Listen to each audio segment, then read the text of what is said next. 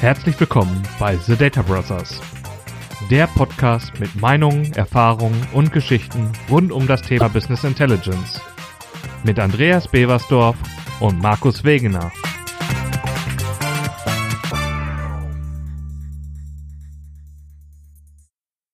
So, Andreas.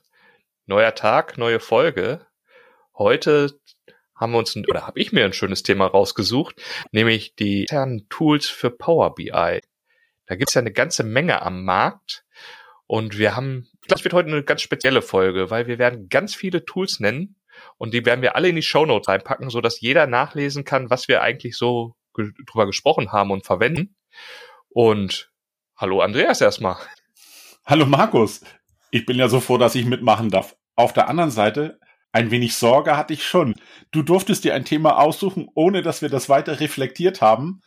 Aber auf der anderen Seite, ich sag's mal so. Wir beide arbeiten ja mit diesen Werkzeugen schon etwas länger und ich bin total gespannt, wie wir unterschiedlich auf die Themen zugehen und was wir, du weißt, wie das ist, was wir toll finden, wo wir weniger Spaß dran haben und was nützlich ist. Und ich kann auch sagen, allein die letzte Woche, das sage ich glaube ich ziemlich oft, hat mir wieder Dinge gezeigt, ich habe neue Tools lieb gewonnen, aber ich lasse dir quasi doch den Vortritt, weil du hast dir da was überlegt, du liebst Tools, ich auch, und ich habe nicht interveniert. Insofern bin ich gespannt, wo du starten möchtest, Markus. Ja, genau. Wir haben, oder ich habe mal das Netz durchsucht und habe mal so die Hauptseiten rausgesucht, wo man Tools findet. Ich denke mal, wir haben die, ja, die Top-Class der Power BI-Tools dabei. Wenn etwas fehlt, dann kann man uns das auch gerne schreiben. Vielleicht können wir dann auch dazu mal eine Folge machen.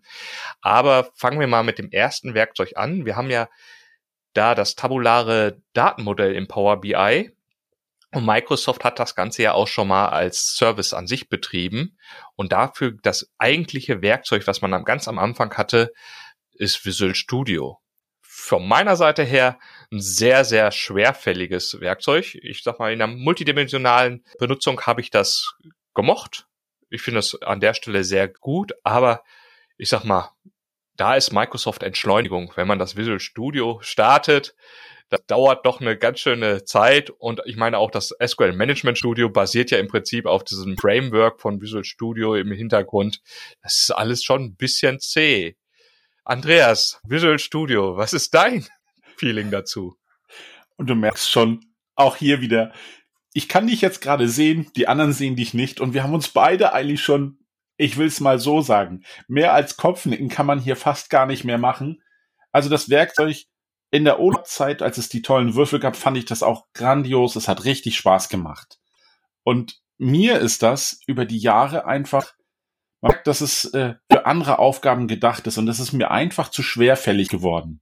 Ich habe es gerade letzte Woche wieder bei einem Kunden gehabt. Hören Sie mal das Datenmodell und die haben natürlich mit Visual Studio gearbeitet bisher. Und wenn du dann gefühlte, äh, es fühlte sich an wie viele Minuten. Es war bestimmt nur zwei oder drei, aber du weißt, wenn du auf etwas wartest und du kannst da nichts machen, außer der Sanduhr zuzuschauen, das kenne ich sonst nur von anderen Produkten und hier würde ich es mir nicht wünschen. Insofern das Tool kann viel, es ist aber extrem schwerfällig und spätestens, wenn man es produktiv einsetzt, finde ich für viele Dinge, also ich benutze es ein fast gar nicht mehr. Ja, man hat so diese Fenstergeschichte, also dadurch, dass es ja eigentlich eine wirkliche Entwicklungsidee ist und da auch andere Programmiersprachen drin laufen, gibt es viele Fenster, die einem zu seinem Aufgabengebiet gar nicht helfen, die man erst wieder wegklicken muss, sich das Ganze arrangieren muss. Ich glaube, ein Thema, was wir da auch immer hatten, war, dass er ja eine Kopie vor dem tabularen Modell anlegt, also eine Entwicklungsdatenbank und erst wenn man mit der Entwicklung zufrieden war, äh, hat man auf dem Server das committed und er hat es in die Produktivumgebung übernommen. Und da ist ja dann auch der Ansatzpunkt, wo das zweite Tool kam oder gekommen ist, eben dieser Tabular Editor, der einfach auf Codebasis agieren kann. Die Grundidee damals von dem Daniel war ja, dass er verschiedenste Measures, ich glaube, irgendwie umformatieren musste und hat festgestellt, er könnte das mit ein paar Zeilen Code machen und hat sich ein Skript geschrieben und nach und nach hat er aber dann eine Oberfläche darauf aufgebaut und das ist ja mittlerweile das Tool in der Community, wenn es darum geht, diese TOM-Modell, dieses tabulare Modell zu bearbeiten und Es gibt ja mittlerweile sogar eine T3-Version, also eine kostenpflichtige Version, wo der Daniel nochmal äh, mehr Aufwand reingesteckt hat und noch mehr zusätzliche Features reingebracht hat, die er sich jetzt eben über so eine Subscription bezahlen lässt. Und ja, ich glaube, das ist der Master Dinge. Um selbst Microsoft setzt es ja für ihre Features teilweise ein. Also fun bestimmte Funktionalitäten im Power BI kann man nur erreichen, wenn man genau dieses Tabular Editor einsetzt.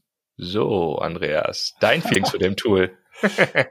das wusstest du doch schon vorher. Markus, äh, auch hier wieder, ich benutze das Tool jetzt seit, glaube ich, zwei Jahren in, intensiv und zumindest die letzten zwölf Monate so intensiv wie kein anderes Werkzeug. Und ich weiß auch, als dieser Sprung von zwei auf drei kam, haben wir gelegt, machen wir das, machen wir das nicht.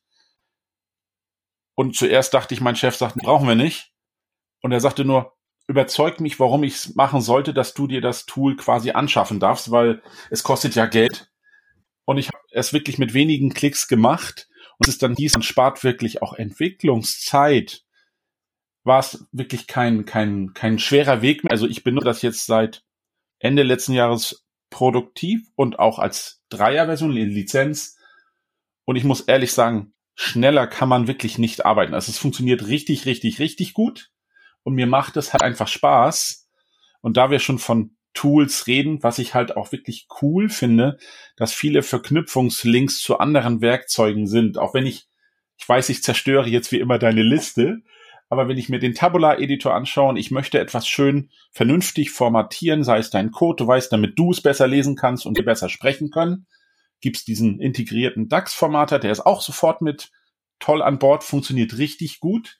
Und gerade was so diese Offline-Funktionalität angeht, finde ich ihn wirklich sehr gut und es macht auch richtig Spaß. Also gerade so Abhängigkeiten sich anschauen, anders als beim Visual Studio, wenn ich da eine Kennzahl schreibe, zeigt er mir zwar toll gleich ein Ergebnis, aber Markus Year to Day auf dem gesamten Tabular-Modell macht für mich total gar keinen Sinn. Und wenn, also, ja, du merkst, ich bin absoluter Fan von diesem Werkzeug, weil es wirklich schlank, schlank, schlank ist und schnell. Und ich wünsche mir, dass das so bleibt, denn es sollte von diesen Schnelligkeit nichts verlieren. Das wäre toll. Und damit würde ich auch beim Tabular Editor mal quasi den Haken drauf machen. Also du, ich versuche gerade eine Top 10 zu machen und bei mir ist auf Top 1 dieses Tool. Und auf Top 2 fange ich gleich an. Ich zerstöre wie immer deine Liste. Ist bei mir DAX Studio gelandet. Tatsächlich. Das hat sich in den letzten zwei Wochen in mein Herz gespielt, weil es einfach Spaß macht und richtig cool ist, mal wirklich Analysen zu machen. Kann sofort sehen, ist diese Abfrage, die dort erstellt wird, auch die, die vielleicht ein Werkzeug wie Power BI macht, ist die gut, macht die Spaß. Und bevor ich da zu lange zu Lobesreden schwinge, sage ich, Markus, wie sind denn deine Erfahrungen mit DAX Studio? Nutzt du das überhaupt? Ja, DAX Studio immer mal wieder und gerade wegen den Analysesachen ist mir letztens auch wieder den Kopf reingekommen, dass ich, wenn ich jetzt in SQL-Datenbanken unterwegs bin, benutze ich so gern das SQL Management Studio und mache mal eben Select Statement. Da tue ich mich tatsächlich noch schwer, weil das DAX Studio wäre ja eigentlich das gleiche dafür. Ich könnte damit relativ einfach das multidimensionale Modell fragen und könnte es genauso nutzen passiert bei mir aber nicht so. Was mir gerade eben noch eingefallen ist, als wir den Übergang gemacht haben zum Tabular Editor, das sind ja jetzt auch Werkzeuge, die plötzlich in dieser Menübar vom Power BI Desktop mit eingebunden werden, also die integriert sind. Also das Tabular Editor kann man schon als Add-in haben und auch das DAX Studio kann es als Add-in haben und die konnektieren sich dann automatisch mit der Power BI Desktop Datei. Das ist schon sehr, sehr komfortabel und wenn ich dann schon das DAX Studio nur dafür nutze, um mir die Portnumber meiner lokalen äh, Power BI Desktop Datei wiedergeben zu lassen. Das ist schon ein mega Ding. Und wir haben jetzt auch gleich noch ein paar Sachen auf der Liste, äh, die ja einfach schon im DAX Studio mit integriert sind. Ich, ich mache auch mal im Vorgriff äh, so Vertipack Analyzer, ähm, ja, der DAX-Formatter, den hast du ja auch schon angesprochen, äh, ist mit drin. Und es gibt halt noch verschiedenste kleine Funktionen. Ja, ich glaube, das nutzt alles noch gar nicht so stark wie man es eigentlich nutzen könnte. Und da auch nochmal ein kurzer Eingriff, weil wir auch in Richtung Kunden immer den Punkt haben, der Kunde sollte auch das Tool nutzen können und der ist vielleicht nicht da, dass er die Tools runterladen darf oder dass er Lizenzen kaufen will.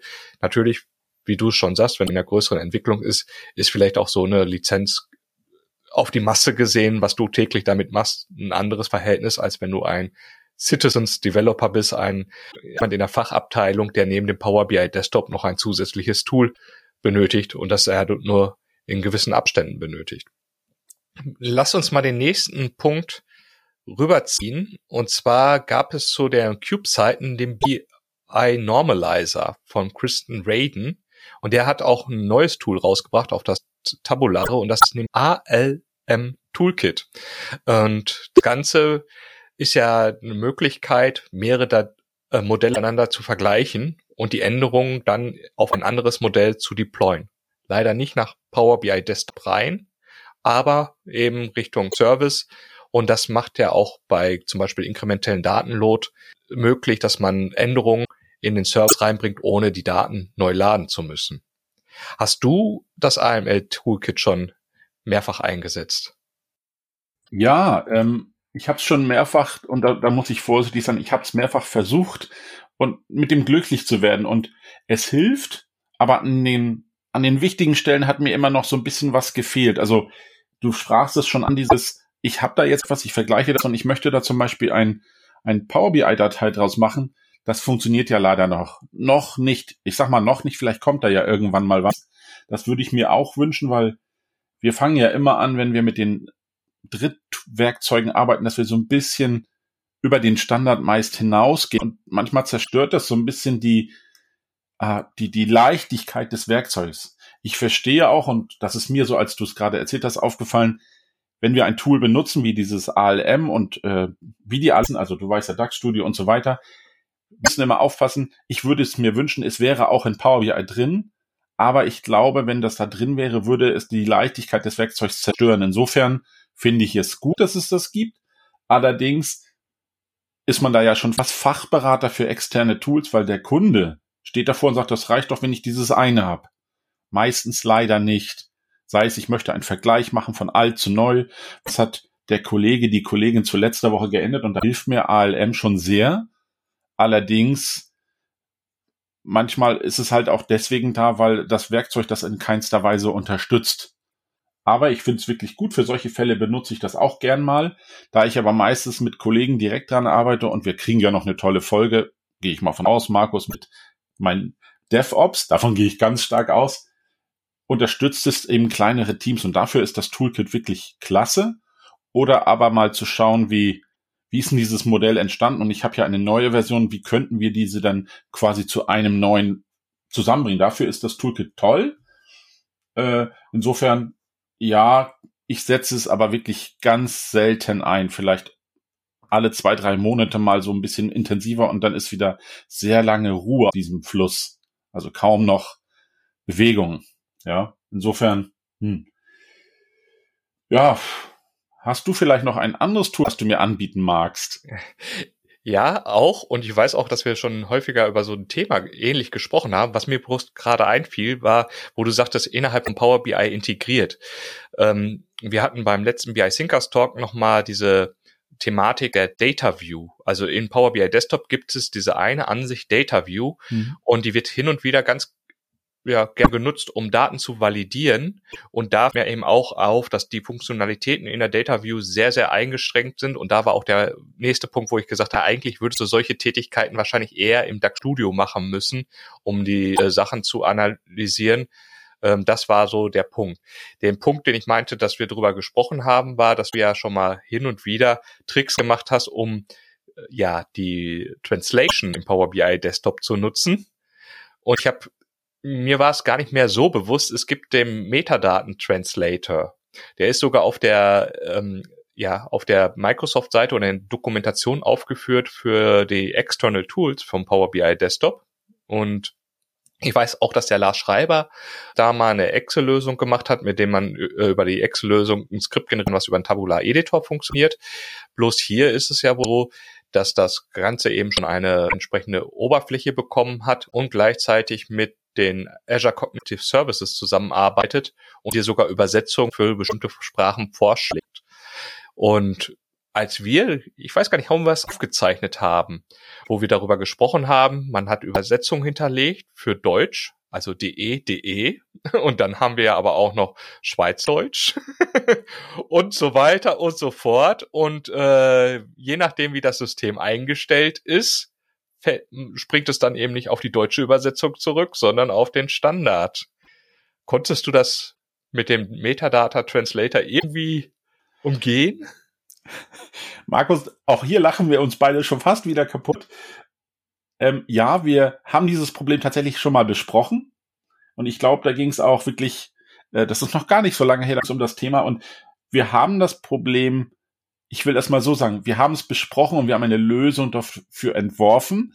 Das Schlimme daran ist wirklich diese Sprachwirrwarr, dieses Sprachjargon, was dort passieren kann, dass jeder also in seinem Land, wenn du also eine Unternehmung hast mit mehreren Ländern, war das Problem, da hilft mir zwar vielleicht ein Translator, der das macht, aber wie viele Sprachen willst du denn in dem System pflegen? Insofern haben wir uns hier drauf geeinigt und ich glaube, das war das Thema, wie machst du ein BI-Modell, Namenskonvention und so weiter. Da haben wir das, glaube ich, so ein bisschen gestresst. Die Lösung, die dort dann eingepflanzt wurde, da war das Tool dann nicht mehr hilfreich, weil wir haben uns gegen Sprachen generell entschieden. Insofern, das Modell bekommt so sprechende Namen, dass wenn, wenn man später mal auf Sprachen geht und er muss zurückfallen auf die Sprache gibt's nicht und er muss auf das Standard gehen, dass das schon verständlich und eindeutig ist, also eine Business-Sprache besitzt. Darauf haben wir uns quasi mit dem Kunden verständigt, weil er nicht wollte, diese ganzen Sprachen pflegen zu müssen. Aber auch da unterstützen uns Tools, nur er hat sich dagegen entschieden, weil er das Ding einfach nicht machen möchte. Äh, das ist die Lösung quasi. Wahrscheinlich nicht das, was du hören wolltest, aber es ist die Lösung, die der Kunde präferiert, wenn mehrere Leute daran sitzen, weil ansonsten musst du es nachpflegen. Das war auch, ja, der Hauptgrund dafür. Nee, ist tatsächlich auch die Lösung, die ich präferieren würde, dass man sich auf eine Modelsprache einigt und auch über mehrere Einheiten damit arbeitet. Ich selber durfte es letztens wieder in Excel erfahren. Ich habe tatsächlich ein bisschen mit Excel-Formeln gearbeitet und wenn ich mit einem englischsprachigen Excel arbeite und frage mich, was ist eigentlich zum Beispiel Summe wenn, ja, muss man plötzlich umdenken auf Sum if, weil er nimmt es nicht beides. Was funktioniert ist, ich habe im deutschen Excel äh, wenn geschrieben und öffne es mit einem englischsprachigen Excel, dass er dann die richtige Formel anzeigt, aber in der Oberfläche, ja, das macht keinen Sinn. Also ich hatte mit einem italienischen Kollegen sowas ähnliches mal gehabt. Wir haben uns immer die Dateien, also in unserer Sprache, die richtigen Formeln in das Excel reingeschrieben und dann wieder zugeschickt, damit der andere sehen konnte, wie denn die Formel in, sei, in seiner Sprache heißt. Also nicht so wirklich cool mit mehreren Sprachen, lieber auf eine Standardsprache einigen. Und ganz, ganz wichtig, und damit kommen wir zu dem Punkt, den wir immer schon wieder vorgegriffen haben, guter Code ist formatiert. Also nutzen wir mal den DAX-Formatter. Man muss es ja nicht selber machen und einheitlich formatierter Code lässt sich einfacher lesen, ist verständlicher. Und da hat ja die Jungs von SQL BI einen Bärendienst erwiesen mit ihrem Webservice. Den finde ich total klasse. Also der ist ja wirklich an mehreren Stellen eingepflanzt. Nicht nur der Webservice, ist auch im Tabular Editor. Das Ding ist wirklich gut formatierter Code und da sind wir uns wirklich einig, das brauchen wir auch gar nicht mehr besprechen, da brauche ich keine Tipps mehr. Das ist das, was ich wirklich cool finde, weil wenn du das erste Mal etwas siehst, was jemand anders gemacht hat und du hast den ersten Kontakt, ist es wirklich gut lesbar. Es ist ein gut geschriebenes Buch, finde ich, muss ich echt sagen. Ja, und das, das Tool, das ist, glaube ich, auch wenn es gar nicht in meiner Liste ganz oben steht, es müsste eigentlich viel weiter oben stehen, weil das nehme ich eigentlich immer. Ist zwar nicht mein Lieblingstool, weil du weißt ja selbst, am liebsten wäre es schön, wenn es schon automatisch so gehen würde, aber du brauchst halt ein Werkzeug, was das unterstützt und auch für dich macht. Und also DAX-Formator ist traumhaft, einfach und das sollte, das gehört für mich zu den Dingen, die sind Standard. Punkt. Abgeschlossen. Aber ich sehe unsere Liste und da sehe ich noch ein Tool, den Vertipack Analyzer. Markus, ich habe tatsächlich vor zwei Tagen, kurz bevor ich quasi den Stift habe fallen lassen, dieses Tool intensivst benutzt. Und es gibt da ja auch eine tolle Verlinkung zu dem DAX Studio, wo man das wieder verwoben miteinander benutzt, ohne ich habe tatsächlich mal eine Analyse auf einem Modell gemacht und da hat er mir wirklich sehr stark geholfen, weil da waren quasi noch Fehler im Modell und der Vertipack Analyzer hat da total super unterstützt, auch um mal die Modellgröße, die Strukturen, wie viel Speicher verbraucht er denn? Da kann man dann endlich mal so ein bisschen ins Nähkästchen schauen und sehen, wie dieses Werkzeug dir hilft zu verstehen, wie das Modell sich entwickelt hat. Denn machen wir uns nichts vor, wir wissen ja noch nicht, wie sich das Modell verhält, weil wir die Kundendaten ja dann erst in die Hand bekommen, wenn wir es machen dürfen und was das ergibt für dein Tabula-Modell. Dafür hilft dir der Vertipack Analyzer total super. Um meine positiven Erfahrungen damit mal abzuschließen, er hat mir geholfen, um danach Fehler zu beheben. Aber meine Lieblingsfrage bedeutet dann, Markus, wie sind denn deine Erfahrungen damit?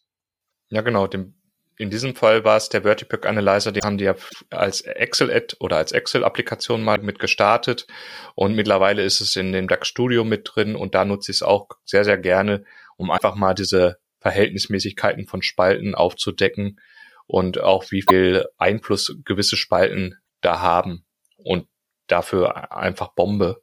Und ich glaube, da kann man sehr viel schon raus ableiten. Dann hat, haben die von, auch wieder die Jungs von SQL ein kleines Feature gebracht, Analyze in Excel for Power BI Desktop. Ja, ist tatsächlich so ein Tool, was ich ganz gerne dabei habe, weil wenn ich dann doch mal was in Excel Pivot nachstellen will oder nachschauen will, nicht direkt im Service hochladen zu müssen, da ist das ein nettes Feature.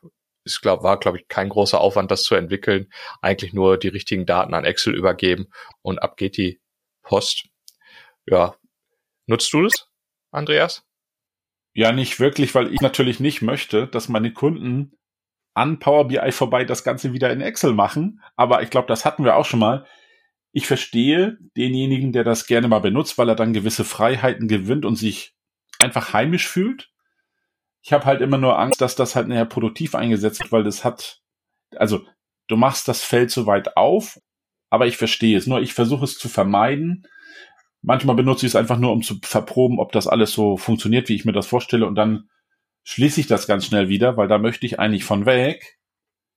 Und wo wir schon die Jungs von SQL BI haben, nachdem wir das Tool versucht haben, schnell abzuhandeln, ich bin bei Bravo for Power BI, wenn du so willst. Und ich habe das auch äh, vorletzte Woche ein wenig äh, intensiver mir angesehen. Ich muss gestehen, ich glaube, ich brauche noch ein bisschen Zeit, was auch relativ frisch das Werkzeug äh, ich bin noch nicht ganz so warm damit geworden und ich nutze mal die Worte meines, meines absoluten Lieblingskollegen. Brauche ich nicht. Insofern weiß ich noch nicht, ob ich es brauche oder nicht. Ich würde es dem gerne noch mehr Chancen geben. Aber ich bin da noch nicht so intensiv drin. Hast du da schon ein bisschen mehr mitmachen können? Ja, ich habe es mir intensiv angeguckt und ich habe auch das erste Mal was dazu geliefert. Ich habe nämlich das Bravo BI genommen und habe gesehen, dass es ein Community-Projekt ist und habe geguckt, wie man da teilnehmen kann. Und dann war eben so ein Punkt mit Übersetzungen machen und ich habe den ersten Wurf für die deutschen Übersetzungen damit eingeliefert und es ist sogar schon mit in der aktuellen Version mit drin. Es ist jetzt ja noch nicht die erste Final-Version, sondern es ist eine 0.9.2, mhm. die jetzt gerade aktiv ist. Und ich verstehe den Ansatz. Es ist im Prinzip eine, ja, sagen wir mal, benutzerfreundlichere Oberfläche für ein DAX Studio mit entsprechend reduzierten Umfang. Also ich habe den Part des Vertipack Analyzers drin. Ich habe den DAX Formatter drin, der automatisch sogar die alle Measures direkt in meinem Datenmodell aktualisiert. Ich kann Tabellen, äh, Datumstellen damit anlegen lassen und verwalten. Und ich habe den Punkt, dass ich Daten auch aus dem Datenmodell exportieren kann. Und das eben mit einer sehr angenehmen Oberfläche, die jetzt, ja, lockerer daherkommt, nicht so technisch.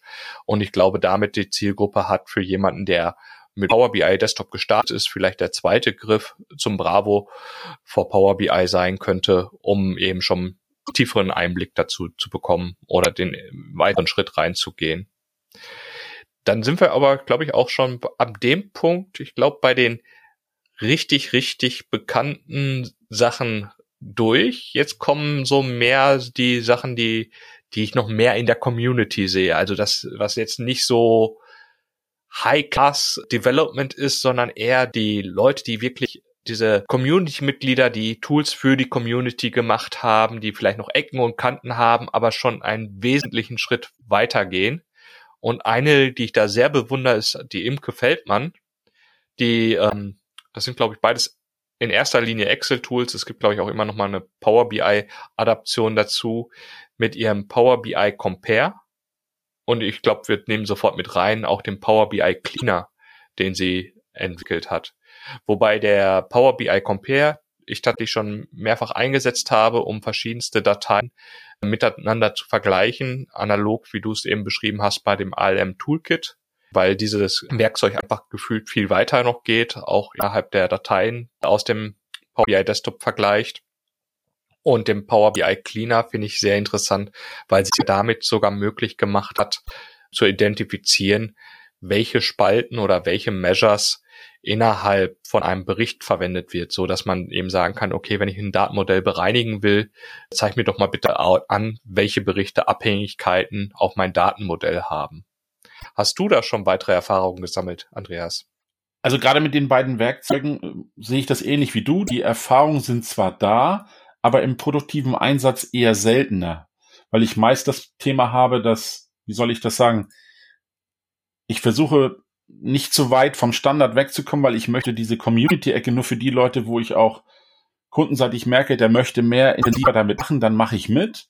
Aber ich versuche meine meisten Kunden, äh, die sagen immer so schnell, dass man, man kommt auch gleich in diese Nerd-Rolle rein und das möchte ich eigentlich vermeiden, Markus. Ich finde es gut, dass sie, die sind wirklich toll, die zeigen viel. Und wenn man mal Probleme mit etwas an Modell hat, kann man sie zur Unterstützung nehmen. Dafür sind sie klasse. Und da kann ich dann nur auf deinen Beitrag aus dem September 2019 verweisen, wo du dir auch mal was dazu geschrieben hast. Oh. Jetzt ist er überrascht. Herrlich. Ähm, das Internet vergisst nichts und ähm, passt auch so. Also die, die Werkzeuge finde ich wirklich gut. Ich setze sie produktiv weniger ein. Jetzt weiß ich halt unsere Liste, da, da fehlt tatsächlich noch mal ein, ein, ein, den man vielleicht auch nennen sollte. Den Kollegen Radar Cut mit seinem Power BI Helper. Aber es ist ähnlich, dass ich den so richtig produktiv eigentlich nicht einsetze. Eher selten, ja. Also ich finde den Compare und den Cleaner finde ich gut.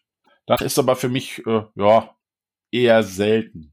Welches Tool dann, und jetzt, das wird dir wahrscheinlich unangenehm sein, aber ich werde es trotzdem sagen, welches Tool ich tatsächlich öfter benutze, weil ich es dann, wenn man in die Entwicklung geht bei Power BI und diese ETL-Stränge von dem Rest trennt, dann benutze ich immer ganz gern den Export to Data Flow, zufälligerweise von Markus Wegener geschrieben. Und klein, hilft schnell. Mehr muss ich dazu eigentlich gar nicht. Ich benutze ihn einfach. Ja, und ich gehe mal davon aus, ohne dass ich dich direkt vorher gefragt habe, du setzt ihn auch ein. Du wirst ja einen Grund gehabt haben, dass du ihn damals geschrieben hast. Oder wie siehst du das, Markus? Ja, tatsächlich. Also als es entstanden ist, haben wir uns gerade mit Dataflows rumgeärgert, kann man wirklich so sagen, ähm, weil es eben performance-technisch den Dataflows im Service ein bisschen langsamer war bei dem Erstellen von so einem Dataflow oder so einer Transformation, als das im Power BI Desktop war. Und wir hatten gesehen, ja, okay, man kann den Code rüber kopieren und das ja, kam eins auf andere. Im Prinzip mussten die Informationen im TOM-Modell vorhanden sein und es muss ja irgendwie möglich sein, das auszulesen und hochzuladen. Und dabei ist es dann entstanden und ich war dann sogar ganz froh, dass tatsächlich mit meinen wenigen Künsten, die ich hatte, das irgendwie ineinander gesteckt bekommen hat und sogar ein Tool daraus machen konnte, was ich der Community bereitstellen konnte. Und dann gehen wir auch direkt mal ein bisschen weiter, weil was mich jetzt gerade immer noch begeistert, ist das PBI Tools äh, oder Power BI Tools, PBI Tools, ne, PBI Tools ist ja der offizielle Name, mit dem im Prinzip das erste Mal eine Datei so zerlegt wird, dass man Source Control darauf machen kann und das in der Lage ist, nachher aus den einzelnen Fragmenten wieder eine vollständige Power BI Template Datei zu erzeugen, was ganz viele Möglichkeiten eröffnet. Gefühlt immer noch manchmal ein bisschen totgeschwiegen. Also äh, irgendwie ist da, glaube ich, ziemlich viel undokumentiert in dem Microsoft-Datenmodell, wie so ein Report aufgebaut ist, so dass man da gar nicht so gerne den Support für übernehmen möchte, wenn da mal irgendwas schief läuft, die Datei korrupt wird. Ähm, ansonsten von der Community, glaube ich, doch schon ganz gut unterstützt das PBI-Tools und eigentlich das, was wir alle uns doch lange ersehnt haben und wäre vielleicht auch mal ein Ansatz für deine DevOps-Folge, die wir noch machen werden. Ja, sicher, Markus. Also ich bin ja froh, dass du das auch nochmal ansprichst. Wir machen sie sicher. Ja, sie kommt intensiv. Ich finde dieses Tool insofern richtig gut, weil es für mich das erste Mal die Möglichkeit bietet, dass wir nicht eine große Excel-Datei haben, an der 15 Leute nicht arbeiten können, sondern wir endlich es schaffen, dass wir auch im Team an etwas arbeiten können. Und ich würde mich freuen, wenn das noch ein wenig Stabilität bekommt, das Werkzeug und, und mehr Unterstützung. Und ich finde, es ist für mich auf einem genau richtigen Weg. damit wir dann wirklich das Ganze mal ein bisschen in diese einzelnen Objekte zerlegen können wir auch nicht die Stränge trennen, wer an was arbeitet. Sei es, dass du später, Markus, sagst, ich arbeite an Quelle 1 und baue den ETL-Strang, ich mache die 2 und Imke vielleicht die 3. Das wäre schon cool, wenn das in Zukunft so möglich wäre, dass wir gemeinsam an einem Projekt arbeiten. Das ist ja im Moment für mich noch nicht so gegeben, wenn man das mit Power BI macht. Das würde ich richtig cool finden und ich freue mich, dass da jemand wirklich da was gemacht hat und volle Unterstützung hat. Insofern, da das ja immer noch nicht so möglich ist, schnapp ich mir mal das nächste Werkzeug und du hast es ja auch aufgeschrieben, Hotswap Connection. Ohne Worte, wie oft hast du sowas schon benutzt? Die Hotswap, ich tatsächlich eher weniger. Ich habe sie ja hier aufgeführt und die sind ja, glaube ich, beide bei, also Hotswap und vorher Split PBX Files, beides unter Power BI Tipps auffindbar. Und ähm, ja, ich glaube, das Split habe ich tatsächlich manuell schon mal gemacht. Also nicht mit dem äh, PowerShell-Skript, was es da gibt, sondern ich bin selber in die Datei reingegangen und habe dann die Model-Datei oder das Datenmodell ausgelöscht und habe es dann wieder gegen das hochgeladene Modell verknüpft. Das ist auch möglich mit einem einfach 7-Zip öffnen, die Modelldatei rausladen. Ansonsten, ja, das ist der Weg von dem kleinen Datenmodell, wo alles in einem Tool ist, zu dem größeren. Und es ist eben auch schön, dass es da eben Tools gibt, um das mal zu swappen und so weiter, wer da mehr mitarbeitet. Ich persönlich eher weniger. Finde ich krass. Also ich, ich benutze es gelegentlich, kommt aber immer darauf an, quasi von wem ich etwas übergeben bekomme. Aber gerade wenn es Modelle sind, die Verbindung ändern muss oder ähnliches oder auch wirklich die Verbindung, die muss weg, dann hilft es. Und ich habe zwar auch mal mir das Thema des, äh, des, des Sippens dieser Datei und reinschauen, wo ist denn das? Aber ich hatte immer die große Sorge, dass wenn ich das manuell selber ändere, dass da vielleicht, dass ich ein bisschen zu viel entferne von dem, was ich hätte tun dürfen. Wir wissen ja beide, da fehlt immer so ein bisschen das Thema Dokumentation. Da sind wir wieder bei einem ganz heißen Thema für mich. Und da greife ich quasi schon mal auf die nächste Tool-Ecke zu. Model Documenter. Wie oft haben wir unsere Modelle dann wirklich mal dokumentiert? Markus. Ja. Und jetzt bitte, bevor du laut denkst, ehrlich sein. ja, also eher weniger. Also den Model Documenter ist, also ich mag den Datamark und äh, der hat auch die Folge gemacht mit den oder eine Speaking-Reihe mit den External Tools und damit bin ich erst überhaupt die Idee für mein externes Tool gekommen oder wie ich es einbinden kann. Von daher sehr gut.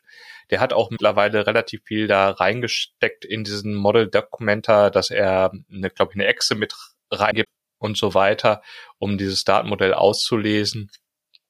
Aber wie gesagt, dieses Modell oder diese Beschreiben oder einen Bericht zu haben, der mir den Ist-Zustand einfach nur technisch nochmal wiedergibt, da gucke ich meistens in das, in das Ist-System rein und brauche dieses Dokumentationstool weniger.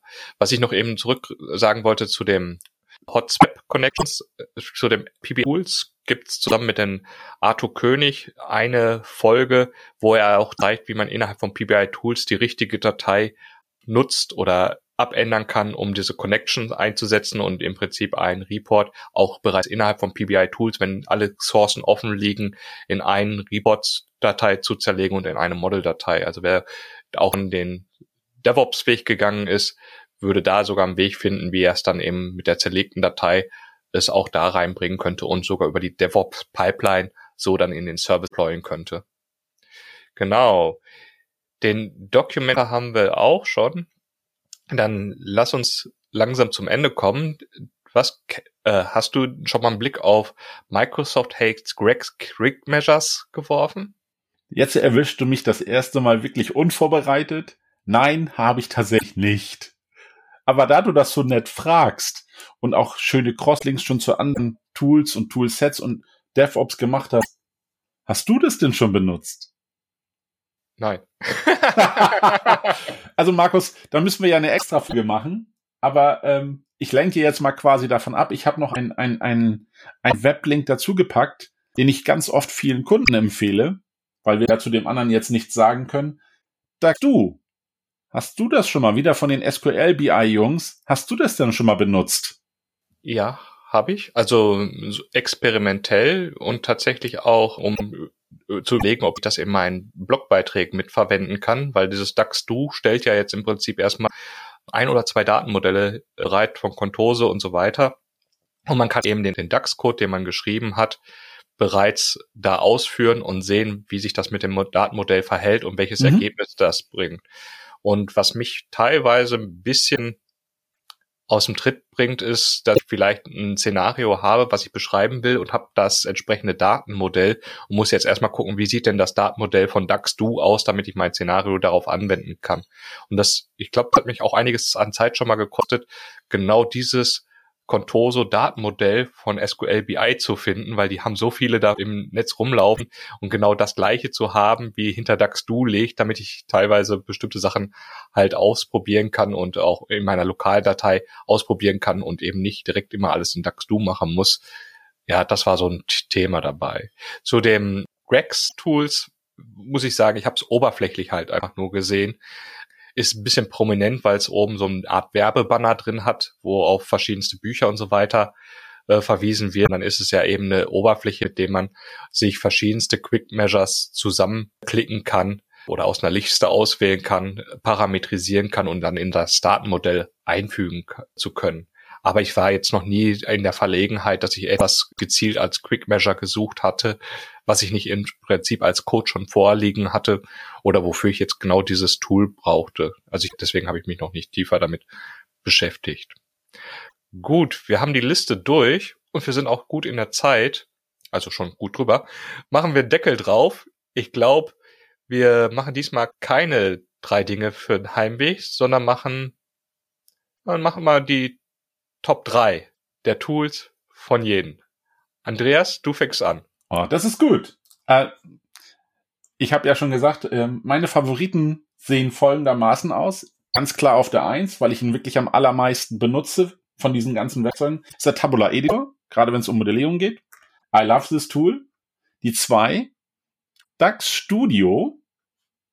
Ja, auch sehr gerne. Und wie gesagt, die letzten zwei Wochen hat er sich auf Platz 3 geschummelt der Vertipack Analyzer. Ich liebe es.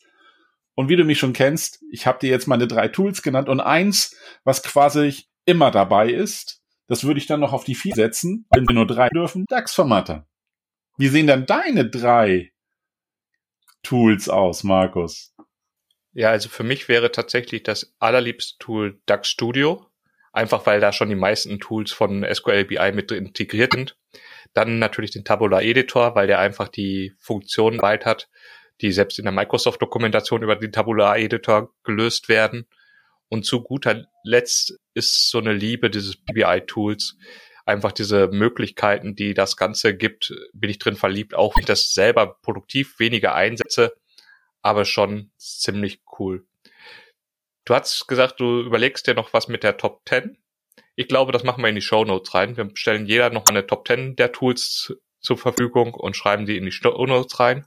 Und damit bis zum nächsten Mal. Andreas, ciao. Ciao, Markus. Das waren The Data Brothers. Wir hoffen, dir hat diese Folge gefallen und hinterlass doch eine positive Bewertung, egal wo du uns hörst. Abonniere den Kanal, um keine weitere Folge zu verpassen. Bis dahin, alles Gute von Andreas und Markus.